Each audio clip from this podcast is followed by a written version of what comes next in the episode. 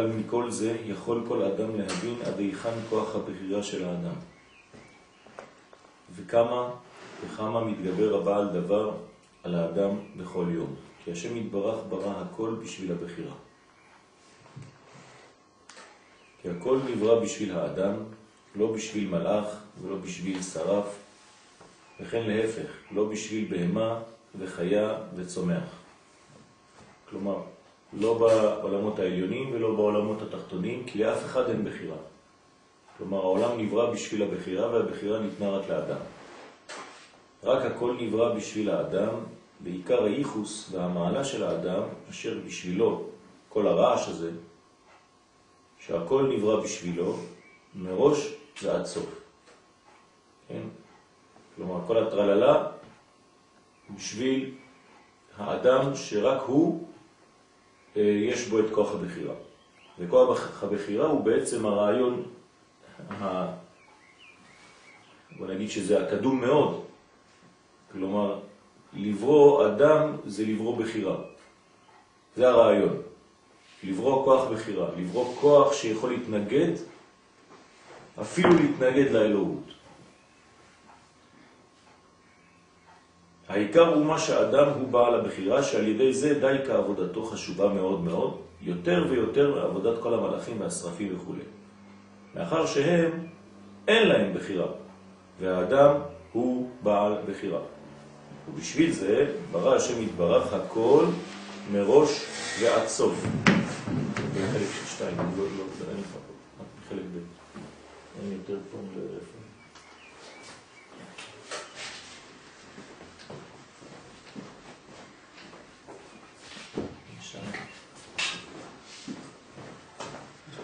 יש.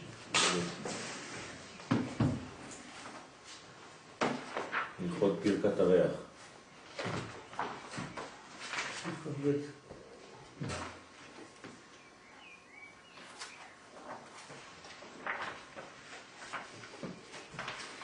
כל ברכת הריח ד' נמצא שהכל נברא בשביל הבחירה. ועל כן הבחירה יש לה כוח גדול, עד שכביכול השם יתברך בעצמו אין בידו לבטל הבחירה.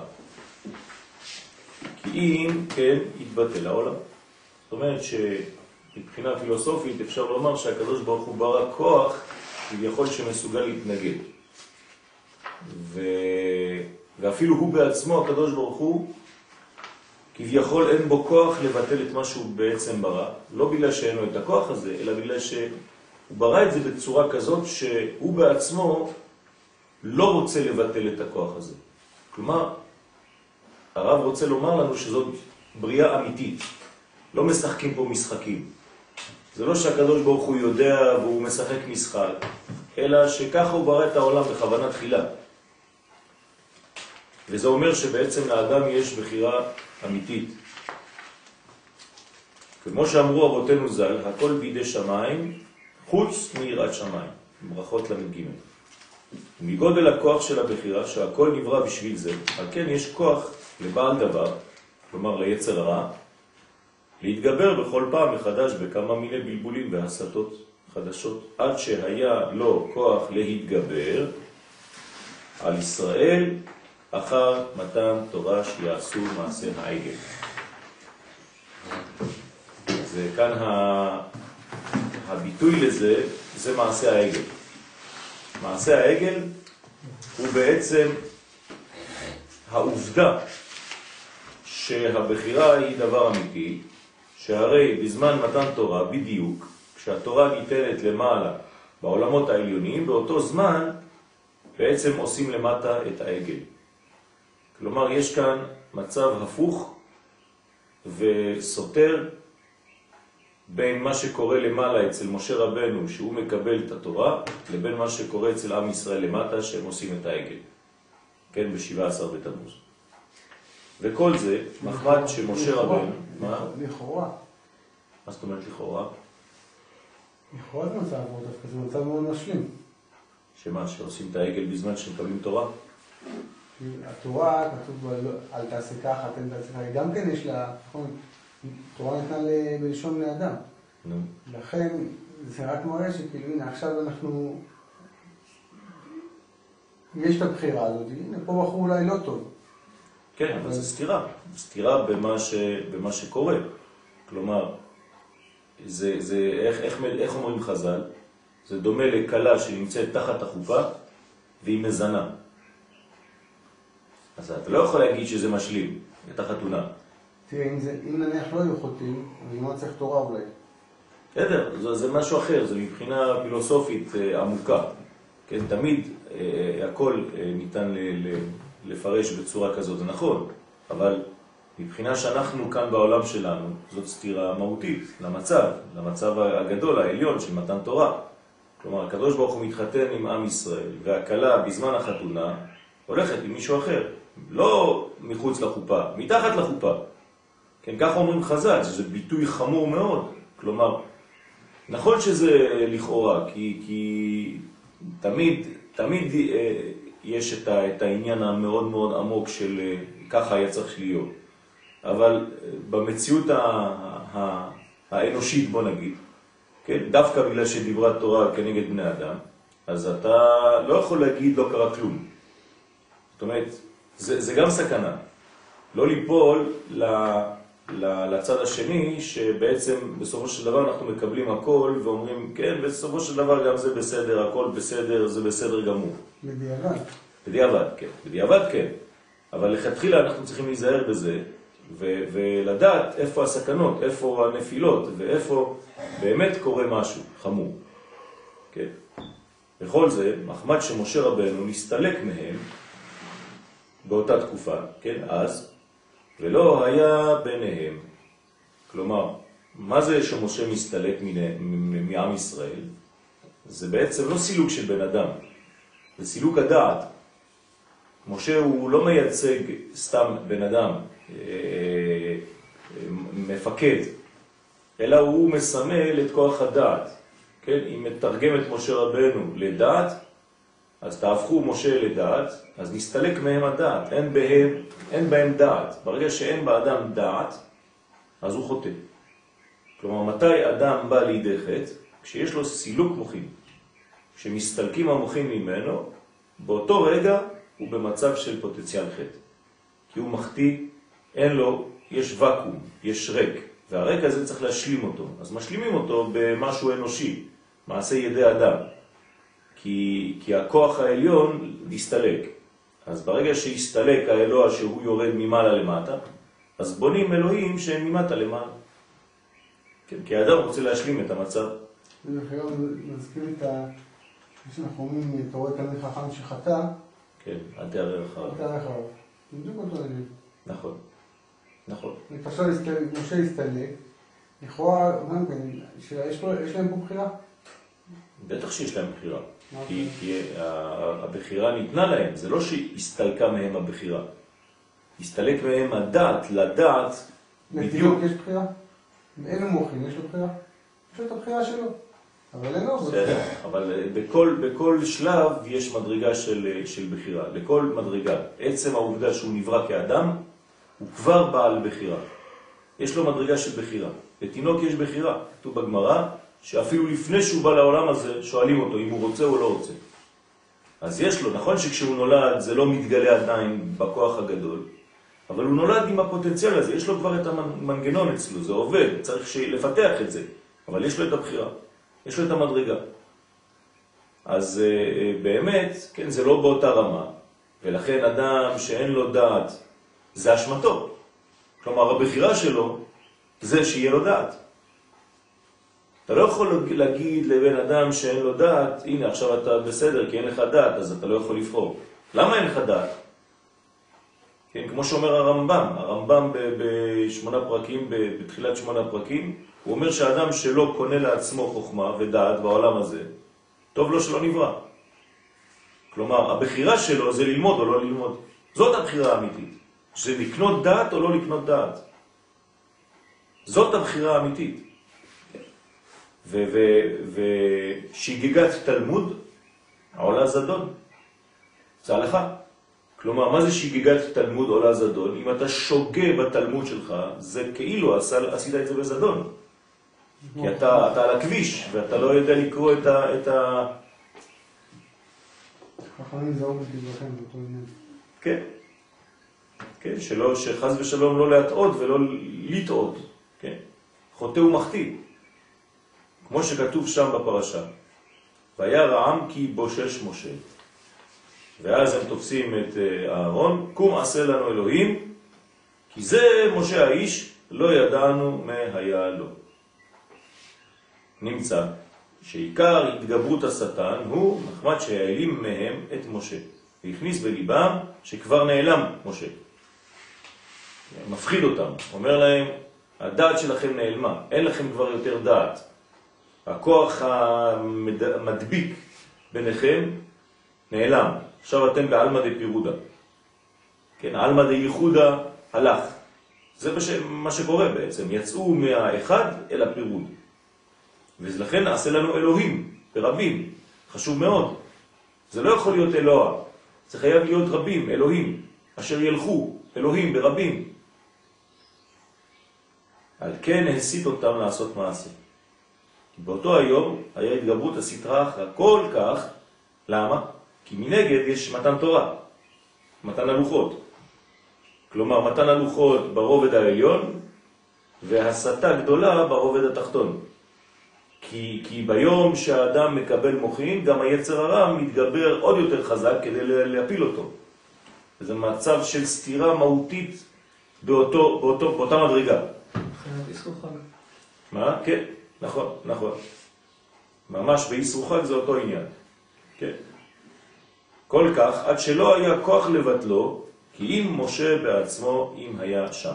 כלומר, הדעת, כן? לא, לא, לא האיש משה בלבד, אלא מבחינת הדעת. כדי לסלק את זה צריך להתגבר בכוח דעת גדול. כי, כי הרק שמרגישים כשמסתלקת ההערה, הוא זה שבעצם מביא את הבחינה הזאת הדיכאונית, החסרה, הריקה הזאת. כן? כמו ממש כשיוצאים מחג, כשיוצאים משבת, כשיוצאים מתיבת נוח, כשיוצאים מקודש הקודשים, כשיוצאים מהקודש, אז הרקנות הזאת, הוואקום הזה, דורש מילוי. וכשאדם לא ממלא את זה בתוכן של קדושה, אז הוא ממציא, ממציא לו כוחות שימלאו אותו, איזה בולמוס, הוא רוצה לאכול, אז הוא בונה לו אלוהים. זה יכול להיות לכל אחד, כן, מה שחסר לו. להשלים, שהוא חושב שחסר לו. אז הוא משלים את זה בכל מיני דברים. וירא העם כי בושש משה. ודרשו רבותינו ז"ל בשבת פ"ט, בא שש. כלומר, מה זה בא שש? שהיה יום המעונן, היינו כנאי שהשטן ערבב אז את העולם. אז אומרים לנו חז"ל שהיום הזה היה יום מעונן. מה זה יום מעונן? יום שאין בו חיבור בין שמיים וארץ. פחות. שקשה לראות את השמיים.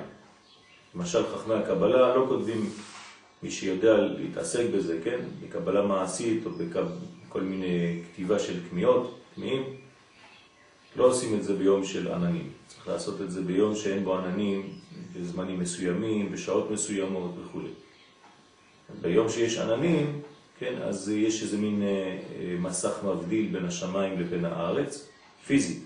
זה מרמז על מדרגה אה, גם כן עמוקה יותר. אז מה זה בא שש? בא שש זה שקע שש, נכון? בא שש. כמו בא השמש.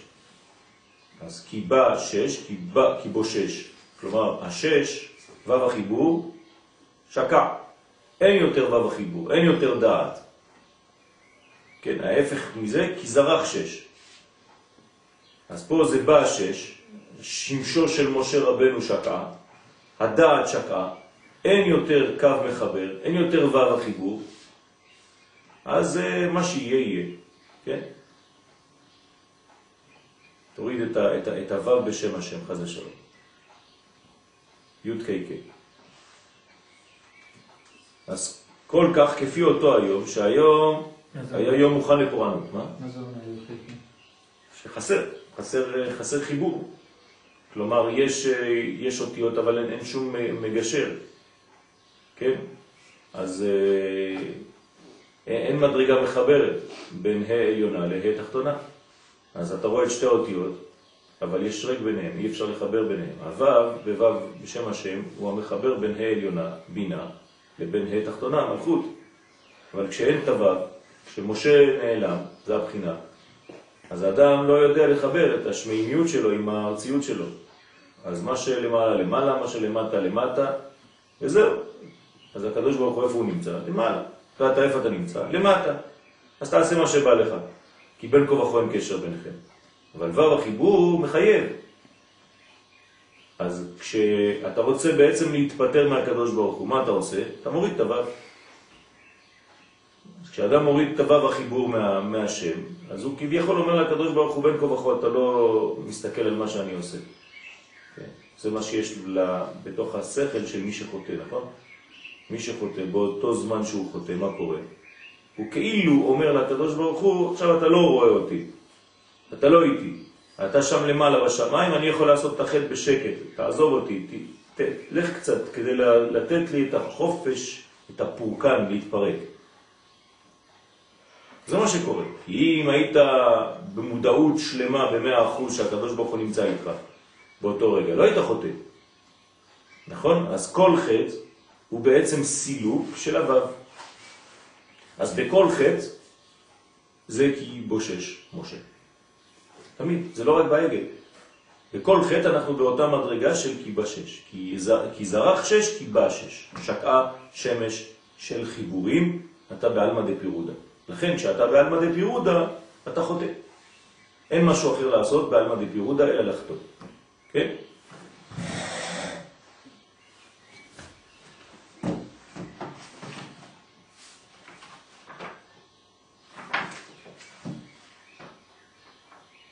באורות התשובה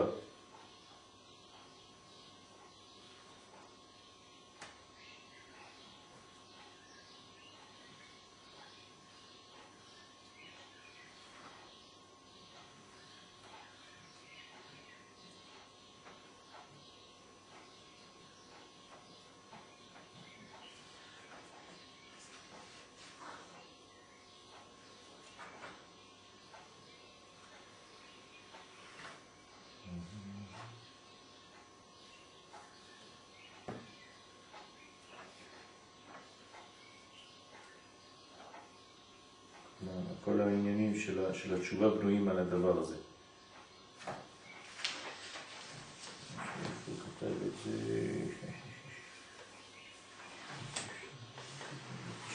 כל העולם. מה? כל העולם הזה, זה לא? כן. לכן זה, זה, זה הנושא העיקרי. הנושא העיקרי זה התשובה. הרב קוק למשל אומר שכל הרעיונות שלו הוא לא מצליח לכתוב משהו אחר שמוציא אותו מהעניין הזה של התשובה. כל הזמן הוא מסתובב, מסתובב, מסתובב וחוזר על אותו נושא. כי הוא בעצם מצא במחשבה שלו שהתשובה היא בעצם הנושא העיקרי בכל העניין של עם ישראל. וזה מה ש... זה, זה הנושא בעצם.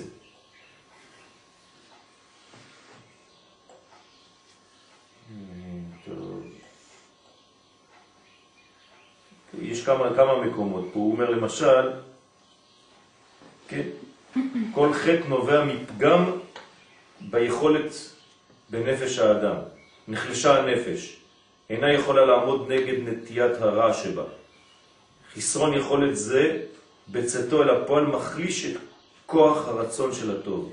וחלישות הרצון מחוללת חלישות הידיעה, כן? בדיוק העניין של הדעת, והכרת הטוב מתשתשת. אז כבר לא יודע איפה הטוב והרע, כי אין לו דעת כבר. אז התשובה באה אחר בינה. כשמגבירים את הכרת הטוב, זה נקרא בינה. בינה זה להגביר את הכרת הטוב. אז אתה חייב לעלות לעולם הבא, כי תשובה היא בעולם הבא, היא בבינה. הבאה בשלמותה גם עם הכרת הרע. אתה חייב, כי אתה בעולם של טוב ורע. הוא, הוא מבחין את הטוב. כשעומק, כשהעומק הרע נעשה ידוע ברעתו, אז מבהיק יותר עומק הטוב בטובו. אז uh, מרוב ראיית הרע הוא גם רואה את האור שיש מהצד השני. כן? עוד פעם פה, יש חיסרון בתכונתה של התשובה הנמוכה. הוא אומר, זה לא לעשות תשובה בגלל שאתה פוחד, תשובה נמוכה, שזה מחליש את רצון של האדם ופוגמת בזה את אישיותו. נראות נפולות. כן, כן, נראות נפולות, נכון. אז הוא אומר, זה, זה כל מיני אה, דברים קטנים. החץ סותם את ההערה של החוכמה העליונה. כלומר, יש ניתוק בין ההערה לבין המדרגה שלמעלה. כן? אז תמיד כל, ה, כל העניין הזה הוא גם כן אה, אה, כותב במקום אחר, שבעצם כל חץ הוא בעצם ירידה מעלמא דייחודה לעלמא דפירודה. גם כן. אז כל, כל הרעיון הזה הוא בעצם מה שאנחנו כאן לומדים, לכן צריך להיזהר מאוד. ממה? מלאבד את הקשר אל המשה. אז המשה לא רק כבן אדם, אלא המשה כ- כמודעות, כן? כמובן שהמשה הזה היה נושא בקרבו את כל היכולת הזאת. הוא מייצג את הדעת. אז כשמשה בקרבה, כשצדיק הדור נמצא לידך, אתה יותר שמור. כשצדיק הדור נעלם, אתה מרגיש את הרקנות הזאת שיש, כן, כשהצדיק נעלם. לכן, אה, צריך כל פעם מחדש לבנות ולהיזהר שלא ללכת למדרגה הזאת של השטן שמראה לך את משה מת. כן, כתוב במדרש שיראה להם את אה, ארונו של משה, את מיטתו של משה, כאילו משה מת. אז לכן, והיה יום המעונן, היה כוח לשטן להתגבר בבלבולים וכפירות, כאלה כפי אותו היום והשעה. עד שלא היה כוח לבטלו בשום דבר, כי אם משה רבנו בעצמו שהוא היה הצדיק הדור אז. כן, רק צדיק הדור היה יכול לעשות את זה. מחמד שמשה היה אז בשמיים, מה זאת אומרת בשמיים? כאילו במדרגה לא ארצית, לא אה, בלתי יכולת לתפוס אותה, לאחוז בה מבחינת בני האדם. שמי השמיים צריך לקרות. אה? שמי השמיים צריך לקרות. כן, נכון. אבל, אבל מספיק כבר השמיים, כי הוא היה באיזה רמפים. כן, אבל שמיים הוא כאילו, כאילו זה הבחינה שלו. נכון. כאילו, אפילו לא יותר.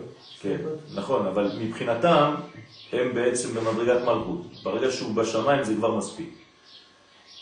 כלומר, אין להם חיבור איתו. אם הוא לא יורד לכאן, אם אין יסוד שמחבר למלכות. זה הכל, הכל בידי שמיים, כן. חוץ שהיא מלכות שמיים. נכון, נכון, בדיוק. על כן הצליח מעשה שטן באותה שעה.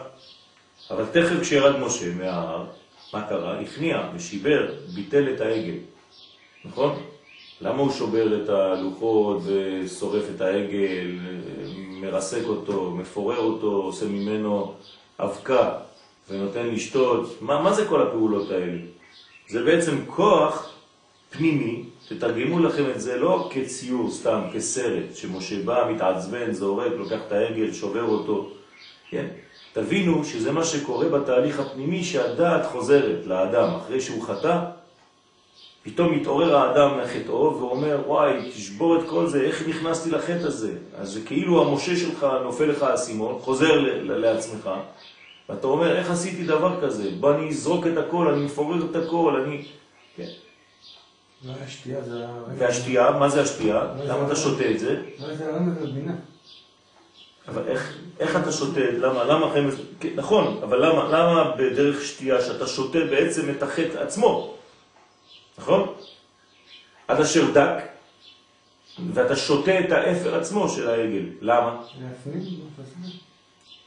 זאת אומרת שיש, זה בדיוק העניין הזה, אתה צריך להפנים את הרעיון, אתה צריך לשתות את החטא כדי להבין לאן הגעת. ואז החטא שעשית בעצם בודק אותך מבפנים, כן? איך אתה מתייחס למדרגה הזאת? תשתה, תעכל.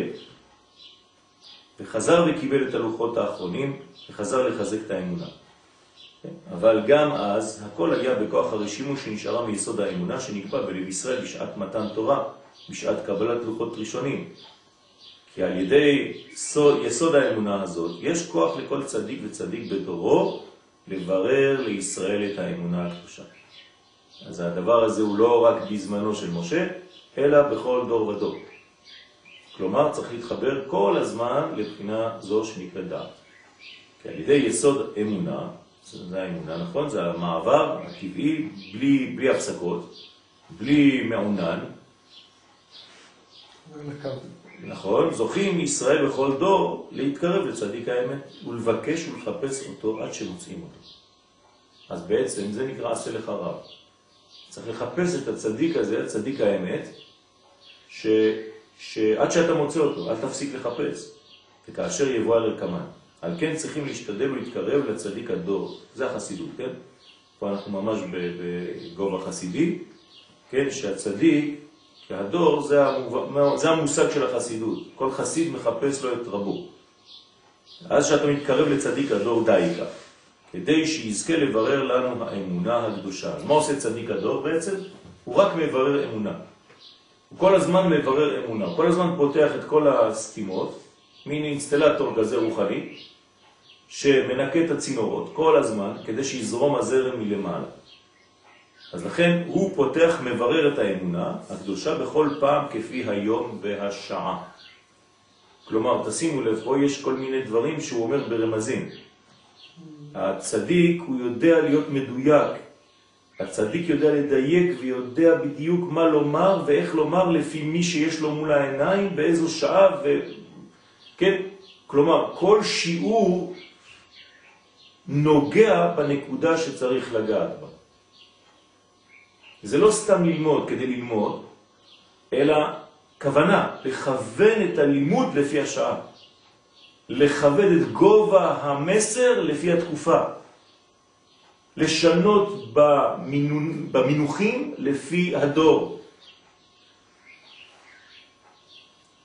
כי אף על פי שבשעת מתן תורה זכו ישראל לאמונה, כן, מתן תורה זה אמונה, כי, כי הכל זורם, זה הופך להיות ודאי על ידי רוח הקודש, וכן אחר כך על ידי הצדיקים והנביאים שהיו בכל דור ודור, שנתבררה האמונה בכל פעם יותר ויותר, כן, כלומר יותר ודאי, יותר ודאי, אף על פי כן אנו צריכים עכשיו בדור הזה להתקרב לצדיק האמת שבדור הזה כדי שיברר לנו האמונה כפי העת והזמן של עכשיו.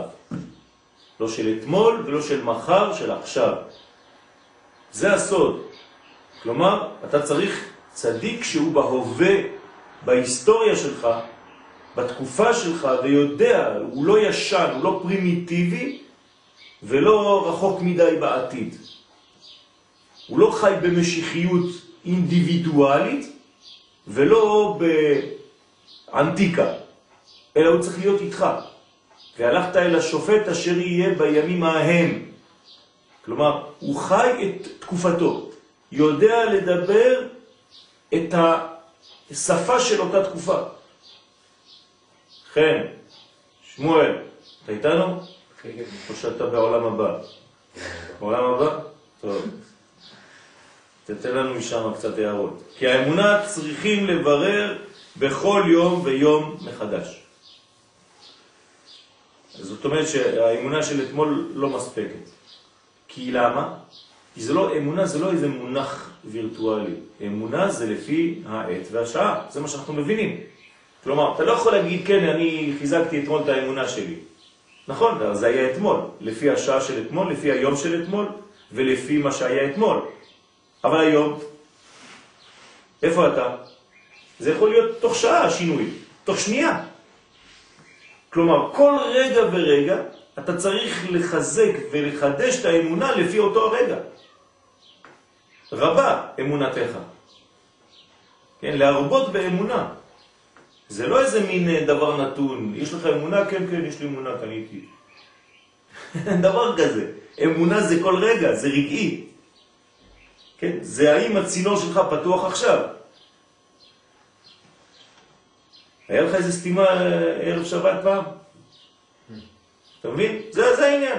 אתה, אתה לא מחכה לשום דבר, הכל בסדר, פתאום יש לך איזה סתימה, איזה משהו תקוע שם בצינור. הייתי פותח פעם סתימות. כן, היית פותח סתימות. יפה, אשריך. זה הצדיק, זה העבודה של הצדיקים, לפתוח סתימות. שנאמר, ויחפרו את הבורות אשר סיפמו פלישתים. זה מה שעושים האבות. הם פותחים את הבארות, הם מורידים את האפר. הפלישתים, מה הם עושים? הם סותמים את הבארות. זה הקליפות. והקדושה מה היא עושה? מסירה את כל האפר כדי לפתוח את הצינורות, כדי שהמים יהיו מים נובעים, נחל נובע. וזה עיקר התגברות היצר הרע שמתגבר בכל דור ודור, להסתיר ולהעלים את הצדיק האמת שבאותו הדור והעיקר. לא של הדור הקודם. אין לו בעיה ליצר הרע להגיד שבן איש חי היה איש גדול. בסדר, תגיד כמה שאתה רוצה. אבל בדור שלך אין צדיקים. זה מה שהוא יגיד לך.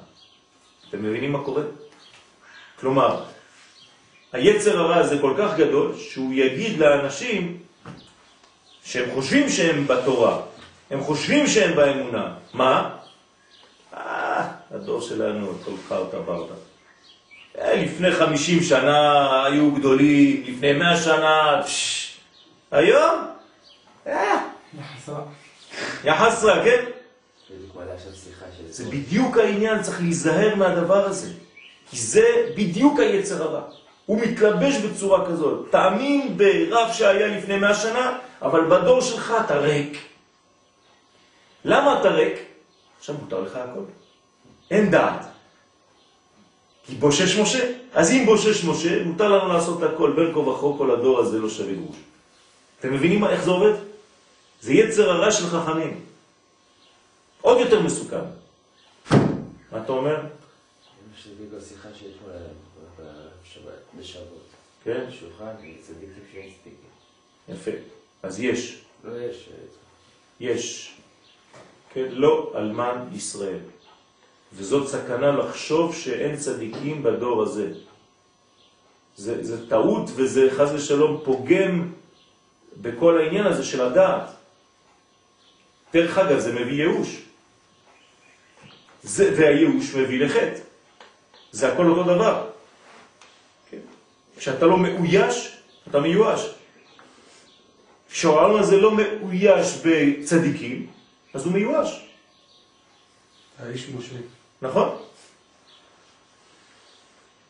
כמו שאנו רואים בחוש שעיקר המחלוקת הוא על הצדיק. אז תמיד יש מחלוקת. מי צדיק, מי לא צדיק, אין צדיקים, כולם חרטה ברטה. בסופו של דבר אתה זורק את הכל ואתה אומר, אה, לא שווה כלום הדור הזה. שבאותו הדור. הנה. ואחר כך, בשכבר הימים הבאים מודים גם בזה הצדיק. כלומר, כשהדור הזה נגמר, עוד 50 שנה, מה יגידו?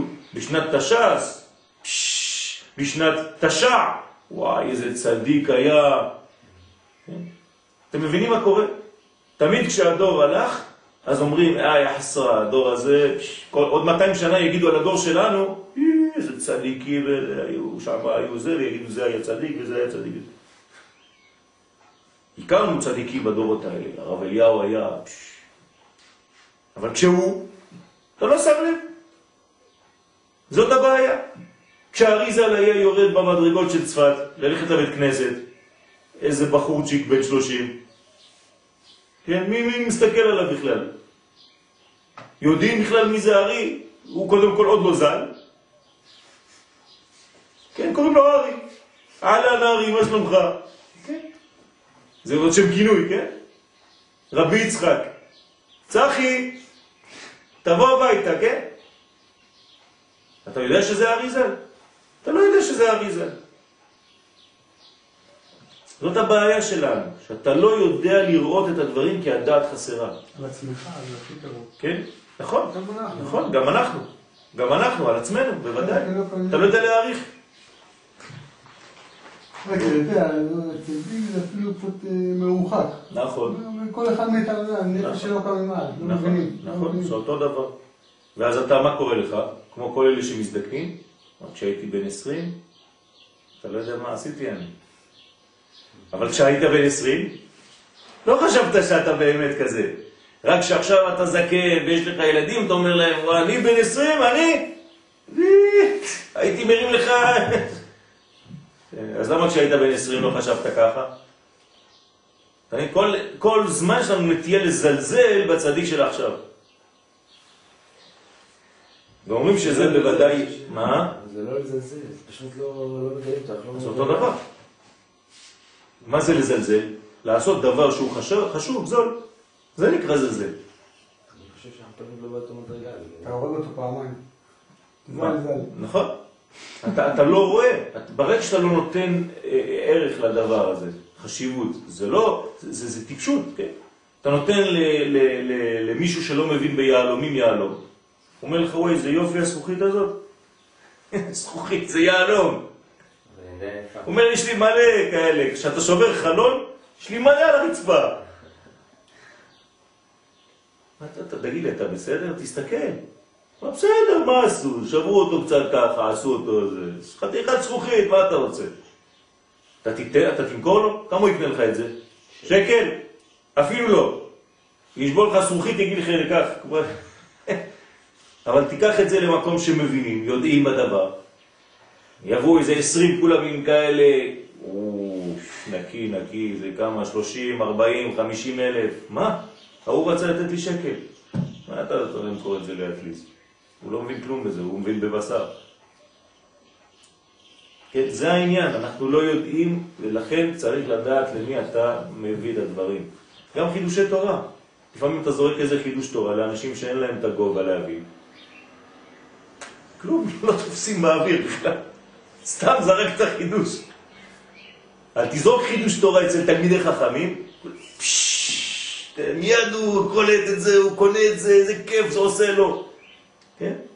איך יכול להיות? זה אותו דבר, אותה, אותה מילה. אבל זה לא, לא פועל. בטח שזה פועל. זה פועל, זה, זה זורע. עד שזה צומח, זה פועל. אבל uh, צריך uh, הכנה וצריך uh, עבודה בזה.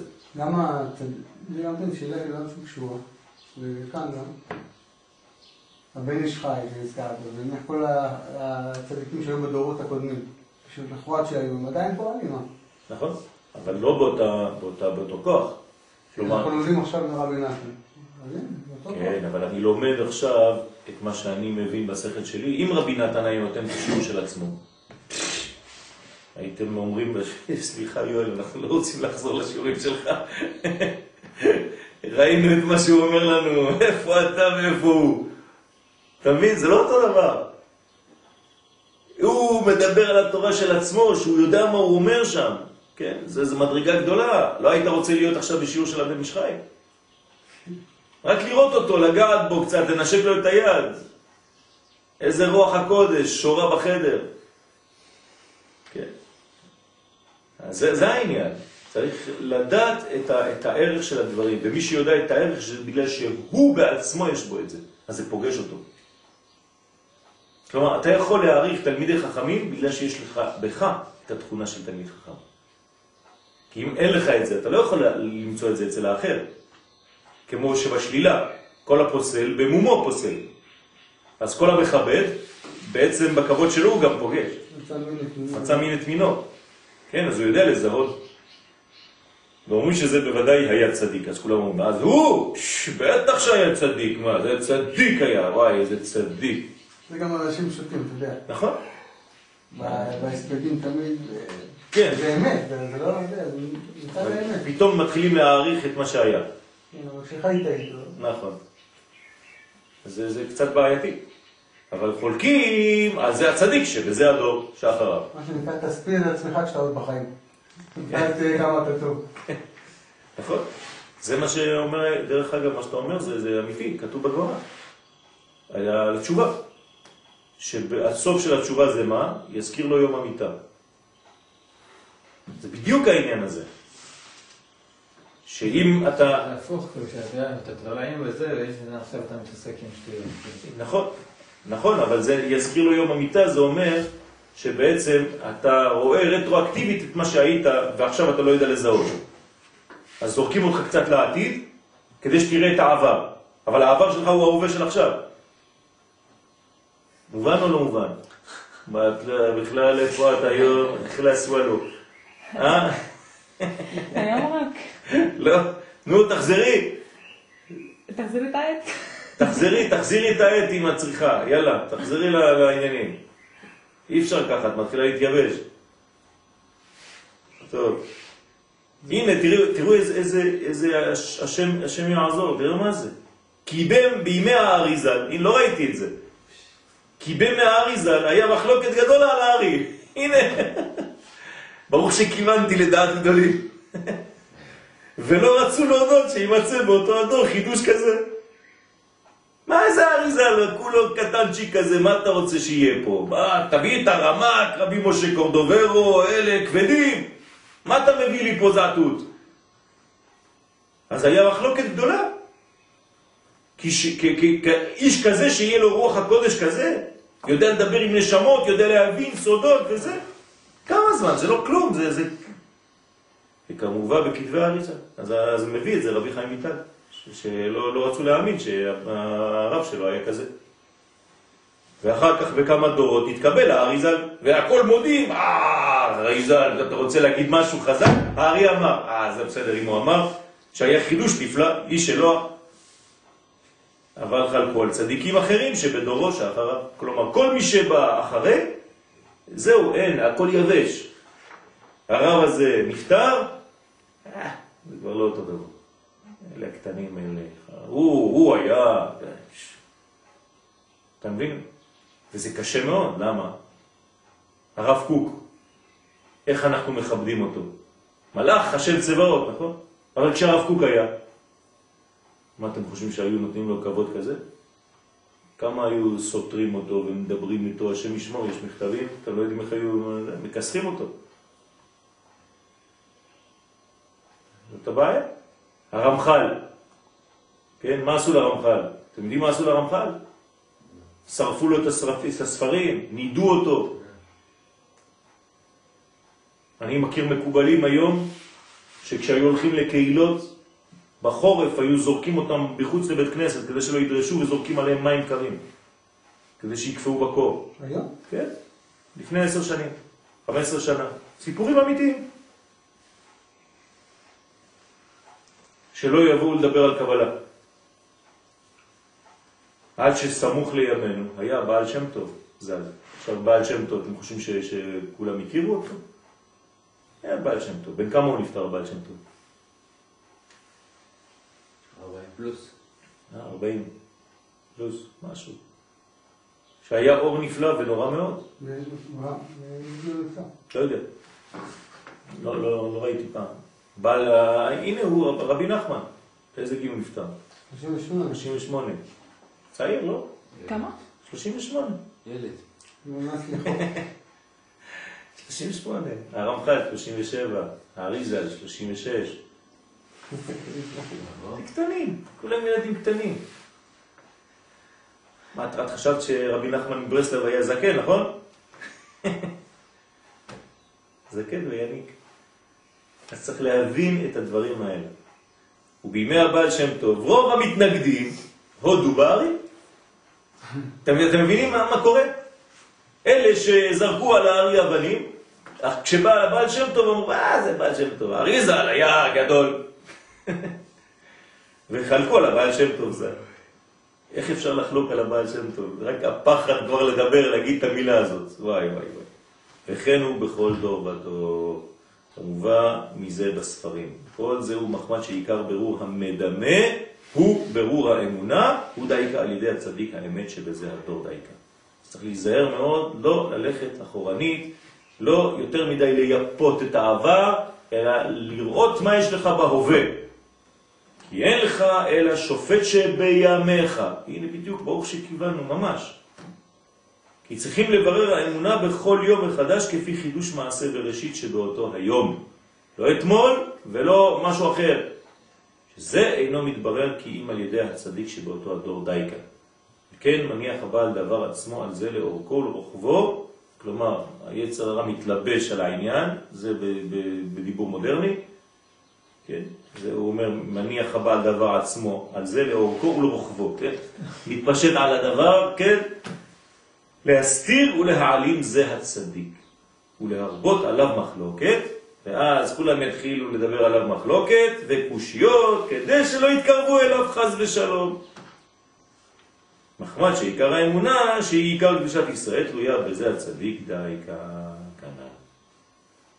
אסיים רק בזה, על כן צריך כל אחד להשתדל מאוד להתקרב לצדיק האמת שבדור הזה דווקא.